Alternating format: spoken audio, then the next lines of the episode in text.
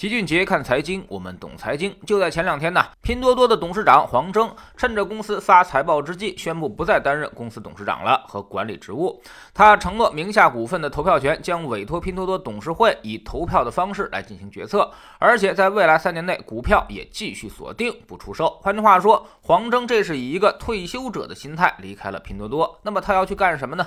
他说想去做一些食品科学和生命科学领域的研究。拼多多呢是农产品起家。的过去几年里，拼多多对农产品领域的贡献主要还停留在流通领域。那么未来，他可能想去培植一些新的物种，比如通过种植控制，让马铃薯、番薯、西红柿有害重金属含量下降，有益的微量元素提升。再比如通过植物蛋白来合成出肉的替代品。那这种新的素鸡二点零是否可能成为更健康、更绿色的稳定供给呢？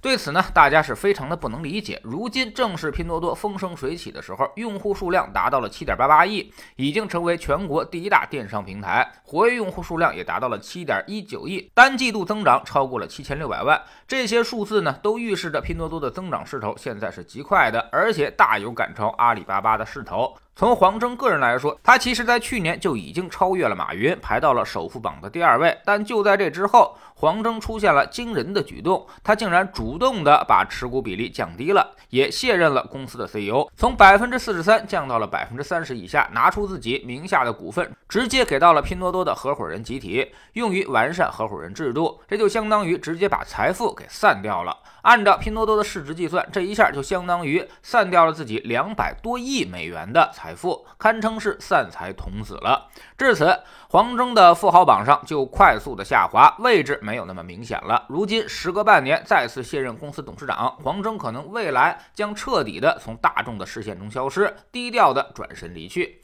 马云的退休是可以理解的，毕竟马云是六四年的，已经快六十岁的人了，而黄峥呢，他可是个八零后。今年也刚四十岁，而且二零一六年才开始创办拼多多，二零一八年纳斯达克上市，而如今市值已经达到了一千七百多亿美元，超过了京东，这简直就是光一样的速度在成长。去年以高瓴资本、景林、桥水为首的众多资本集团纷纷抛售阿里，而重仓拼多多，看起来形势那是一片大好。而就在此时，黄峥卸任，离开了聚光灯下的中心，也离开了是非名利场。那么我们虽然成不了这样的顶级富豪，但我们能够在黄生身上学点什么智慧呢？对我们普通人又有怎样的启发呢？首先，这个社会它其实并不封闭，阶层之间的穿越的道路也随时敞开。对于有能力、有梦想的人来说，做成一番事业的速度变得非常的快。拼多多到现在一共五年的时间，但却完成了别的企业五十几年的积累。所以，我们不要怨天尤人，切准一个社会需求，依然可以在巨头中夹缝求生存，并且发展壮大。机会有的是，关键看你有没有发现的眼光和执行力。其次，先有现金流，再谈梦想。黄峥的拼多多虽然褒贬不一，有人说它是假货集散地，但存在即合理。这么多年，拼多多也依旧稳稳地坐在了纳斯达克，而且还从农产品和社交领域突围。任何生意最早都是有原罪的，淘宝最早也一样。QQ 上早年间骗子也不少，但瑕不掩瑜，能彻底改变人们的生活方式的生意，它就是好生意。当生意稳定了，产生现金流了，这时候再去逐渐走向正规，再谈什么梦想，再去做科研，包括谷歌、苹果也皆是如此。有一个稳定的现金流业务，它就可以在生命科学和人工智能领域上一掷千金。所以，没有人是活雷锋，勒紧裤腰带是不可能去搞科研的，不可能谈什么梦想的，必须要先有强大的企业实力支撑才行。第三，急流勇退，远离名利，远离是非。在咱们这儿做生意，低调攒人品很关键，太高调就容易死得很快了。黄峥的一系列举动，说明他非常惧怕自己登上那个首富榜，所以才会主动散财。如今被各大机构一致看好，他也选择了在人生的最高峰，远远的躲到了一边儿。这点呢，还真有点像他的老师段永平，永远躲在幕后指点江山。这样，无论以后拼多多成与败，别人永远记住的都是黄峥的最高光时刻。鉴于这三点，我们也可以学学黄峥：一多想想自身的优势以及别人的需求，别人经常麻烦你的地方，通常就是你可以发展事业的地方。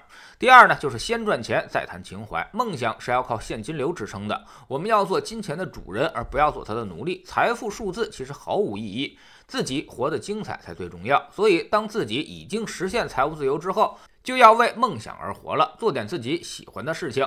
全身心的投入自己的爱好，才容易做成更大的生意。第三，把自己卖在最高点。当你要跳槽的时候，最好能在自己最值钱的时候把自己卖出去，别总等到这份工作他干不下去了才想起换工作，那样没人会给你出个更好的价钱。人生的格局呢，决定了我们这辈子做事的高度。在知识星球老齐的读书圈里，我们正在讲一本关于人生观、人生哲学的书，叫做《新稻盛和夫一生的嘱托》。日本传奇企业家稻盛和夫先生，先后将两家公司送上了世界五百强，又把濒临破产的日航从生死线上给拉了回来。他将自己一生的办事原则和人生观哲学都写在了这本书里。你看待事物的方式，就决定了你做事的方式，而你做事的方式呢，就决定了你现在的生活状态。下载知识星球，找老齐的读书圈，每天十分钟语音，一年为您带来五十本财经类书籍的精读和精讲。您现在加入之前讲过的一百九十多本书，全都可以在星球读书圈的置顶二找到快速链接，方便您收听收看。在知识星球秦杰的粉丝群里面，我们每个交易日都有投资的课程。如果想创建财务自由的状态，就必须要通过学习投资，获取永续的现金流收入，这才能够让我们的人生更加自由。那么现在市场大跌之后，我们究竟该怎么办？什么时候才能够由守转攻？我们总说投资没风险，没文化才有风险。学点投资的真本事，从下载知识星球找齐俊杰的粉丝群开始。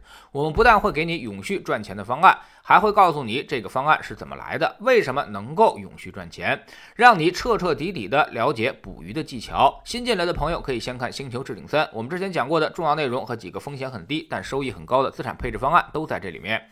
读书圈学习读万卷书，粉丝群实践行万里路，各自独立运营，也单独付费，千万不要走错了。苹果用户请到老齐的读书圈同名公众号里面扫描二维码加入，三天之内不满意都可以在星球 APP 的右上角自己全额退款，欢迎过来体验一下。